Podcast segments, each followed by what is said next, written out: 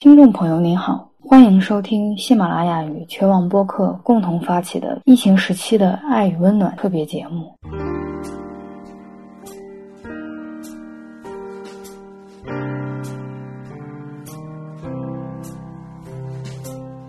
大家好，欢迎收听六儿茶馆，我是六儿的大爷啊。大家好，我是六儿的大爷的朋友六儿的卢宇。你现在是在哪儿呢？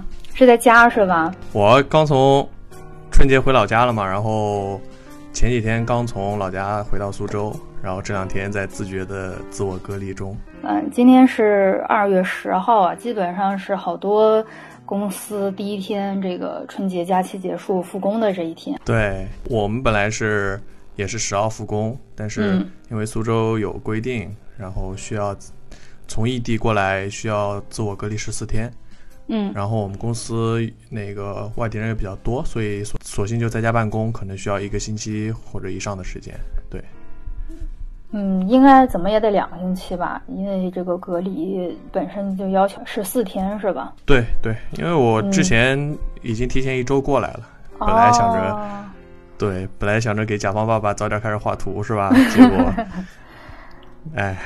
嗯，就是难得勤勉一回，就还被现实深深的给摁在了家里。那你今年是什么时候回老家的？过年？今年回挺晚，今年大年初一才回去的。哎，三十都不是在家里？嗯，这年特殊情况嘛，就是我是去年搬了新家，然后搬到新家里了。然后我们这儿有一习俗，就是在新家第一年，你得在那个新房子里面过。哦。哎呦，我觉得你们当地那儿其实这种习俗还蛮多的，然后并且就是大家还都挺遵守。对，是，尤其那个农村里边，其实还是挺有年味儿的，就相对于年味儿在城市当中消失的比较多，但是其实农村里面还好，就还大家都还挺有年味儿的。对，哎，你老家是在哪儿啊？我老家在南通海安。嗯，我跟我爸妈的家是在那个县城里边，然后我。奶奶家是在农村，对，下面的乡村，嗯，对，然后过年都会去奶奶家过。你们那儿过年习俗应该也挺多的吧？过年挺热闹的。今年这个情况有没有什么影响？其实怎么说呢？我觉得我们这一代和我们的父辈、母辈，包括爷爷辈、奶奶辈，信息接收量还是差挺多的，就是及时性。我们应该是，其实到过了年，我觉得我的父母还不是特别有这个意识。其实我们在可能年前几天的时候，应该觉得这个事情已经挺严重了。我们家出行什么的倒是没有受影响，过年什么的都还好。但是一回家，呃，我记得还挺清楚的。我初一大年初一回到家，然后武汉就是封城嘛。嗯。哎，那是可能是前一天就封城了，反正就那几天儿。突然一下子觉得整个城市都封掉了，这好像是非典的时候都没怎么出现过的情况，就是完全封城。当时就觉得哇，就一个那个几百万人口的大城市，整个封掉了，然后应该是还挺严重的。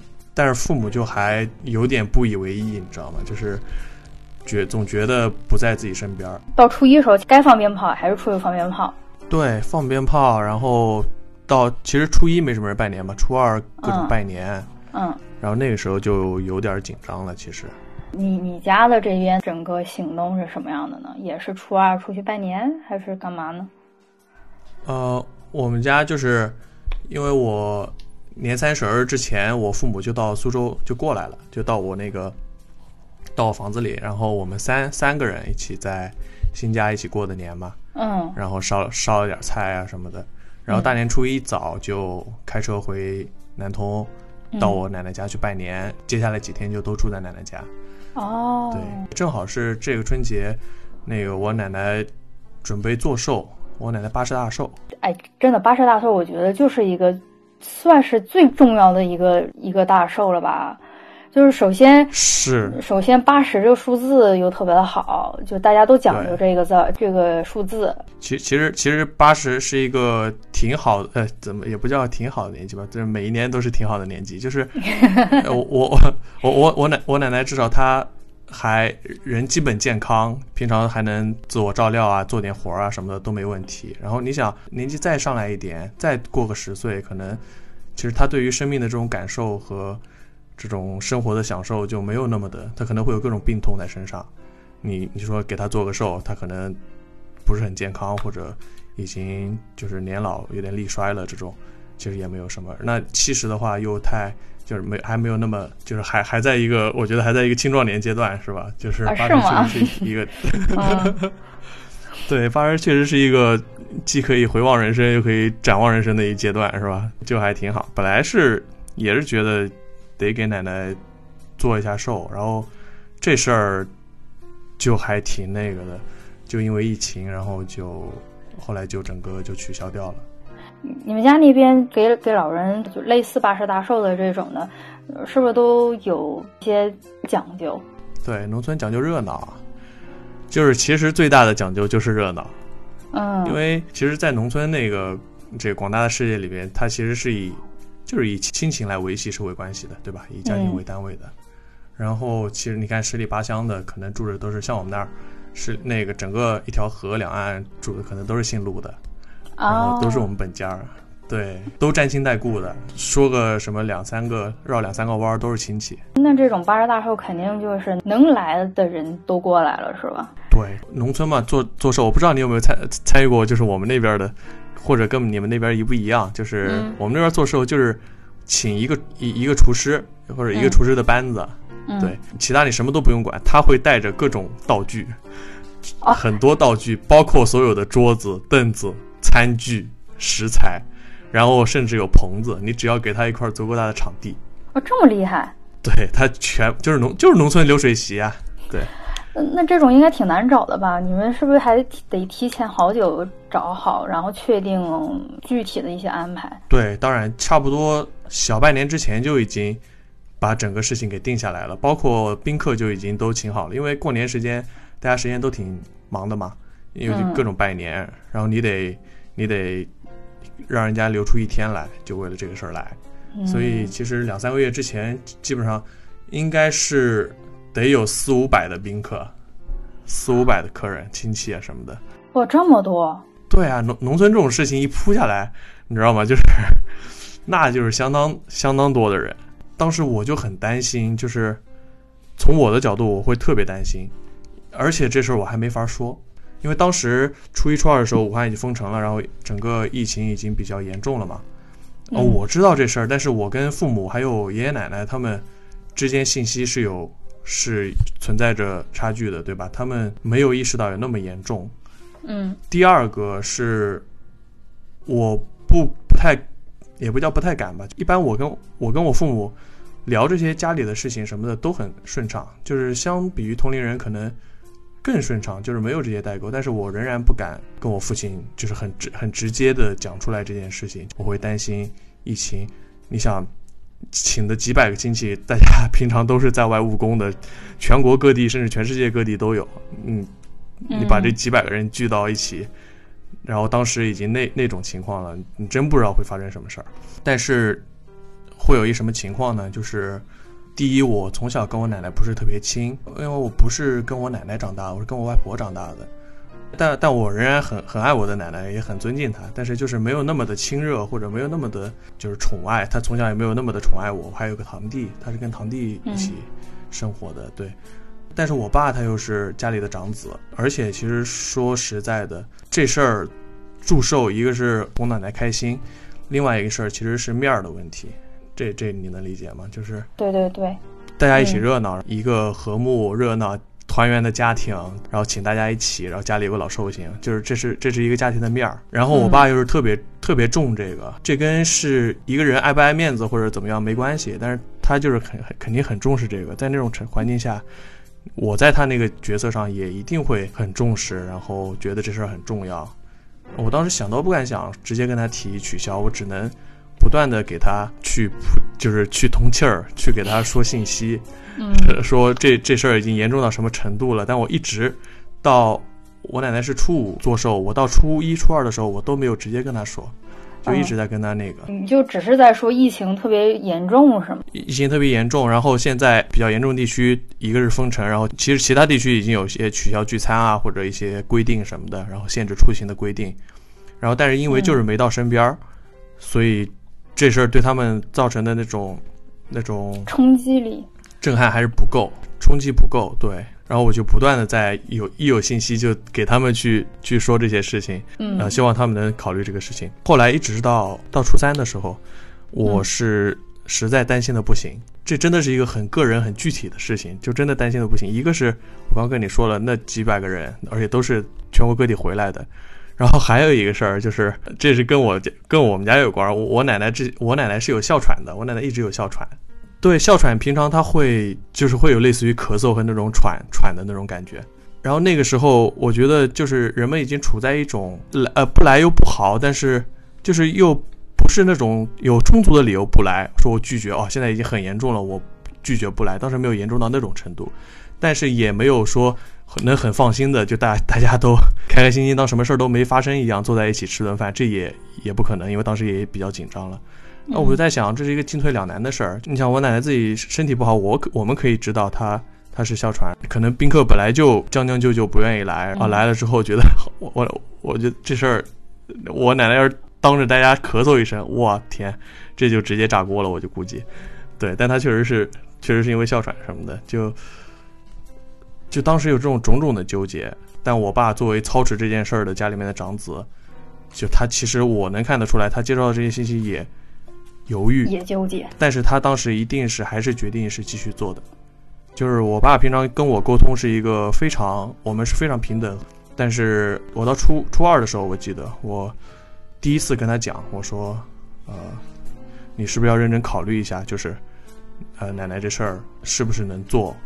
然后他说他当时想想到晚上的时候，看着我眼睛很很明确的告诉我说。嗯这件事儿我还我我们家还是得办，嗯我们家还是得办。那是初二晚上的时候，我真的是特别急，但是我完全能理解，我完全能理解，你知道吗？就是我当时跟他说，我甚至没觉得他一定，呃，我甚至觉得他一定会拒绝的，就是一定会不会答不会答应我的建议。当然跟你说了这件事儿，呃，第一在人力物力精力上已经付出了非常非常的多，这这其实还是其次。最重要的还是你想你要去取消这件事情，那你意味着你要放几百个人的鸽子。嗯，对对对，你得去你怎么善后，然后这件事情取消掉之后善就是如果说真的可能就停留在那个阶段，或者说没有那么大家觉得没有那么严重，有人会觉得你小题大做，然后把这件事情取消掉了，你怎么你你你这个家庭这个家族在家庭家族里面怎么就这事儿就是一特别。就是不好的事儿，对吧？就是这这有点类似于，而且就会想要真的没那么严重的话，然后还会觉得啊，你家真的那个事儿真多，或者你家怎么怎么，还反倒还会这么事儿，对，有这么事儿，有一些不好的一些谈论吧，嗯，对，可能别人听了会觉得啊，你是不是你家是不是想你家是不是想多了或者怎么样？但是，嗯，你取消掉，第一，我爸会想，哎。你是不是跟奶奶不亲？你不，你其实无所谓。但我那是我妈，嗯嗯，对对对，她八十岁一辈子就这一次，对吧？然后说句不好听的，甚至不知道还有没有一个满十的一个大大寿了，对吧？嗯，就是人年老，你得面对这件事情。其实是这样，你让他去取消，你难免不会去担心。啊，乡里乡亲会说啊，你丫是不是因为这事儿小题大做，不太不太想操持，然后正好有个借口就就坡下驴，就把这事儿给取消掉了，嗯嗯，对吧？其实都是很实际、很个人的一些问题和一些那个，嗯就是在农村就是这样的，你没有办法去不去考虑这些事情。你要真不去考虑这些事情，那些那那些什么乡里乡亲的呃情感啊，这些习俗啊什么的，其实也对你来说也没有那么所谓了。其实就嗯，然后这是大概是三号的时候，呃，初初三的时候，这是初这是初二晚上的时候啊，初二晚上。然后到了初三，这事儿还还透着一丝好玩，就是初三的时候，我爸一早上的时候，当着我奶奶和我的面儿，就跟我奶奶商量说说妈，我们能不能这事儿可能得取消了。就也就是说，你爸虽然跟你说的是觉得还得办，但是还是跟你奶奶在商量这事儿。不，初二的时候他已经明确的说了要办，但是初三他出去了一趟，回来了，直接就改了口风，说这件事儿可能要取消。哦，然后你你知道是，嗯，你知道是为什么吗？啊，你是不是听到这儿觉得可能是是那个一个温情小故事，或者是一个特别感人的思想转变，对吧？你知道是为什么吗？啊，你爸受到什么触动了？我爸去的那个村头麻将馆关门了，就是在我爸意识当中，连麻将馆都关门了，那这事儿得严重到什么程度？哦，这这当然有点夸张了，但确实是有这个因素在里面，就是公共场所直接关门了。嗯，但是当时还没有说，我们那儿还没有说限制拜年啊，或者限制走亲戚啊，这些，嗯，都还没有说。但他当时明显的是，那那是一个引子吧，那是一个一个相当于类似于导火索一样。然后他再结合我之前给他那些信息，他一下子觉得，啊，确实这件事好像已经到我们身边了，尤其身边周边的县啊乡啊，好像已经都有开始有病例了。哦，然后突然觉得，然后这个时候我再跟他说。然后我也跟我爸和我奶奶说：“我说这五百个人聚到一起，你真的不知道会发生什么事情，嗯，对吧？你甚至，而且从那个时候那他们当时接收到的信息，我再去说就好接受了。对你，你现在想想这件事情，你去邀请客人，在现在这种情况下，可能你我他们会觉得你邀请他们，反而是一件不负责任的行为。”嗯，我当时这么跟他们说的。嗯，对，真的是个负担，尤其是情感上，你来也不是，不来也不是。嗯，来了就把自己的生生命健康在冒险，然后不来的话，又觉得人情上是一个很大的一个一个矛盾。嗯，哎呦，真是村头麻将馆关的好啊。对，但其实但其实我最感动的还是我奶奶，我奶奶就当时是真的就没有任何的犹豫，她直接就说没事儿。不办，我们就要么改期，要么就不办了。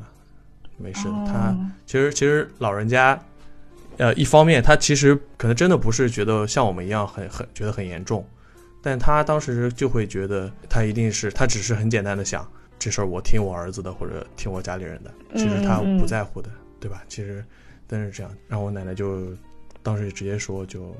取消了，所以你们大概是三号的时候决定不办了，之后都怎么一个个通知那些啊？都怎么说的呀？天哪，我觉得这个工作量好大呀，都几百号人呢。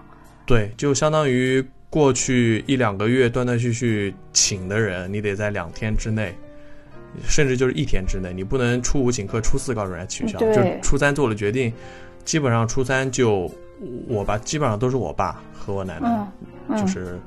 打电话一个一个打电话，然后给他取消掉。但其实也有理解的，也有怎么说呢？听我能听得出来，就是不理解的，就是他们不觉得这事儿有多严重，尤其是一些家族里边比较亲的亲戚长辈，他们觉得大事大寿这么大的事儿，因为这事儿取消了，他们真的有一些年纪大或者文化程度有限，他们觉得很不理解。嗯，他们觉得这事儿。越是这种情况下来的人，才越越是自家人，你明白这心理吗？就是就要办，然后看看就看就看谁来，就是特别朴实的那种。嗯，对，还好就还是给我爸和我奶点个赞，就是还是挺挺挺棒的。那个时候能能直接做决定。你像现在疫情都这么严重了，相信当时转变不过来的人，应该也都都能转变，都能想。当时不理解的也都理解了。对，一定是，一定是。然后紧接着，其实那一天，第二到第二天到初四的时候，我们那个那地方限制出行啊，然后取消聚餐啊这些的规定什么的通告就都出来了。啊，所以其实相当于你们家也也是亏了你一一个劲儿做工作，以以及麻将馆关了，村头麻将馆，还有你爸和你奶奶当时就蛮及时的做出了这个决定。所以你们是提前做了这个这个预防的措施，是。如果真的等主要什么聚餐啊，这这个文件下来传达过来的话，你们到时候再通知，还真就有点来不及。你这就半天时间了。对，晚一天都不行。对，初五初五办事儿，初三我们做的决定，到初四就真不太来得及了。那那个时候情感啊，这种关系上的损伤就会更大。你家老人长辈们真棒。其实农村就是人情社会啊，就这种事情，这些事情，这些活动，然后它构成了这种相相亲往来，然后交往的基础嘛。就后来其实还好，我觉得后来是到初五的时候，我去把我外公外婆接到我奶奶家，四个老人，然后下我们下面几个子子辈儿的、孙辈儿的，大家小家庭一起过个年，就十十号人吧，十号人坐在一起，我觉得反而比铺个流水席几百号人聚在一起更加有有家庭味儿，更加有亲情，嗯更加有人情味儿。对，反而是一个很难得的事情。然后下午四个老人搓搓麻将，这种感觉就就还挺好的。村头麻将馆关了，但是可以在家里玩。对，春节嘛，就放鞭炮、拜年、搓麻将、聊天、嗑嗑瓜子，对吧？这不是最简单的、最简单、最最乡村、最接地气的过年的方式吗？对，说白了，这事儿办了，嗯操持的还是我奶奶。你觉得你在家这段时间，你觉得我我倒是觉得还挺怎么说呢？就不一样的生活，就是你觉得就整个社整个社会都慢下来了，大家都没有那么的奔来奔去，就是很急的样子，就是反正什么事儿也都也都干不了。很多人就是班儿也一下子也回不去，反而是你摁也摁在家里边儿，然后原生家庭或者各种家庭就会有更多的交流。嗯其实我觉得是这样。我们家宴会取消了之后，哦、变成我们自己家人在一起做个蛋糕，然后给奶奶祝寿。我、嗯对我来说是更有意义的。我觉得对我奶奶来说，她其实是更轻松和更开心的。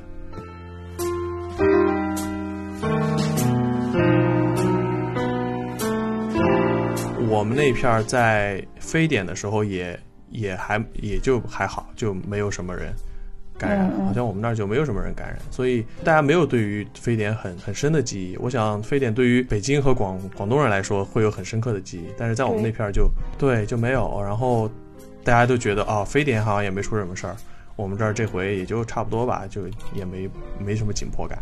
嗯这是我当时觉得比较急的，我就怕大家都是无所谓，然后真的这事儿能办了，这事儿能办了，我就很慌了就。是我也是，我家这边就是大连，其实在零三年的时候也不算受很严重的影响吧。就是我心里其实一直在看着一些新闻啊，什么东西，一直确实还蛮就心里反正是有点担心这样子。但是我们当地这边其实还没有正式通知，你自己担心，然后你其实也不大好跟家长说。就是你，你以什么依据？你以一个什么依据跟他们说呢？对，这就是。你你这心里就跟我就很像。对，就大年三十，一般大家都会熬夜熬到比较晚，就是要过十二点嘛。所以第二天初一的时候，可能早上会稍微睡个懒觉这种之类的。睡完懒觉之后，是我妈说的，哎，要不要去看看？就是走亲戚呗，拜年。对，走亲戚的这些要不要嗯嗯要嗯去？但是那些亲戚就是跟我家和我奶奶家就是距稍微有一点远，就是开车一个多一个小时多吧，就是那种距离。嗯嗯那时候其实已经开始有一些文件了，就是已已经有一些应该算是建议之类的吧，就是什么肯定什么勤洗手、戴口罩，然后什么少聚会，什么什么这种。然后那时候应该已经开始有一些官方的一些图片，什么能不聚会就不聚会，什么什么这样子的一些官方的这种话都已经出来了。我当时其实我心里就不是特别想，然后我就疯狂的往那个。亲戚的那个群里面转转转转转，反正终于是给我妈给呃转住了，就是就是说啊，要不要要不然就在家里待着吧，那就不去了吧。明明明就是因为觉得疫情严重，但又不是特别好开口，就是反而会有些误解，或者他们觉得没这么严重，他觉得啊，你们好像是不是小题大做了，或者怎么样？我就各种的转 官方的图、官方的文，就官方的那个链接文章、官方的那些东西，然后给他们看看看，就也有可能就刷的比较厉害了。是吧 对我，我觉得我们好像好多同龄人都是用这种方式，就是平常平常家庭群里面都是父父母在发那些什么啊养生啊啊对对对我平常都不看那个群的，现在变成了我们在群里面疯狂发，就是一些科普啊和一些，就还是挺有必要的。我觉得就是我们自己得正正确的去辨别这些信息，然后去告诉长辈们，对吧？嗯，帮助他们更快的 get 到。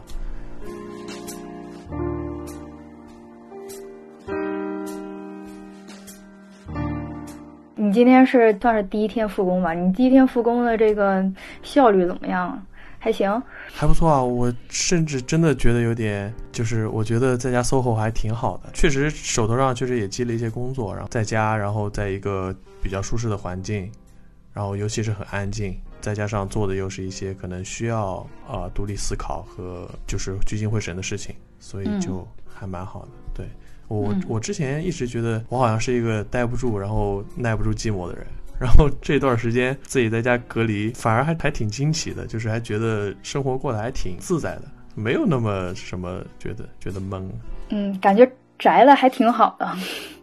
啊，对啊，这也不知道是好事还是坏事，你知道吗？我之前是一个周末都待不住、待不住家的人，然后这几天在家过得自在的很，然后就觉得，哈，完了，可能要变成一个宅男了，对，就很慌。所以你们公司的员工的话都是。嗯，提前一个礼拜先回去，然后隔离，差不多下个礼拜再上班。不是没有，就是其他人不会像我那么早。我是因为之前手头积了工作。哎，对对，讲到这儿倒是，呃，我们公司就还也挺也挺棒的，因为我们回到从外地回到苏州得隔离十四天的时间嘛。嗯。昨天就发了通知，就是就整个公司都变成在家办公，就是大家都在家。我还挺感动的，就是昨天我们就苏州当地的。员工和同事，就包括领导在内，只要是苏州当地的，他们之前就是跟所有人、跟所有外地的我们这些员工、同事询问了工作需求，然后询问了一些需要哪些帮助，然后他们昨天就去公司把资料，然后像有些特殊的，啊，像我，他们把那个公司的电脑就整个给拆下来，分头送到了我们每个人家门口。哦。对，这还这还挺棒的。这样子就避免了所有人全部都集中去公司去拿自己的东西，然后又造成了大面积的接触。对我我没法去，我们必须得在家隔离。嗯，我对我觉得还挺有必要的。然后，呃，你想我我我当时还挺惊讶的，就是我当时因为手上工作挺紧，然后我就主动跟领导申请，我说那个我就找一没人的时候。我一个人去公司把资料和电脑拿回来，嗯，对吧？不不接触任何人，嗯。然后那个公司的领导同事说，还是不要了。然后他们用这种方式给我们解决了，就甚至还省了我的事儿，就还挺挺挺感动的。对，就呃四五个苏州同事，然后管着几十号非苏州同事，那他们就各种快递。昨天就是我们公司的快递日，大家一个人送几家。管一片儿，他们就是你们公司的专属的临时的快递小哥。对我昨天跟他们说，他们是苏州老杆子天团，因为他们可以出门嘛，他们就是不用居家隔离，然后他们就是保护的好好的，然后去公司，然后就五号五个人，然后分头给我们送到门口，其实还挺棒啊。考虑的真的都挺周全的。对，因为咱们这行你也知道，对。资料各汇就是汇聚资料啊，然后对自己电脑平常的软件设置啊什么的要求都挺高的。居家办公其实不是那么容易的，缺这资料，缺那资料，缺这软件，缺那软件，用着不顺手，就这都会影响到工作的状态和效率。但是我们公司也没有说就让你冒险去工作或者去拿东西，没有，也没有说啊工作一定做好，但是你怎么做我不管，没有，他们还是挺解决问题的。嗯，就是我觉得还是大家做好自己的事儿，然后心态积极一点，乐观一点，对，没什么过不去的，对吧？能听到这期节目的朋友们也好好做好自己的事，安慰好自己爱和爱自己的人们，对吧？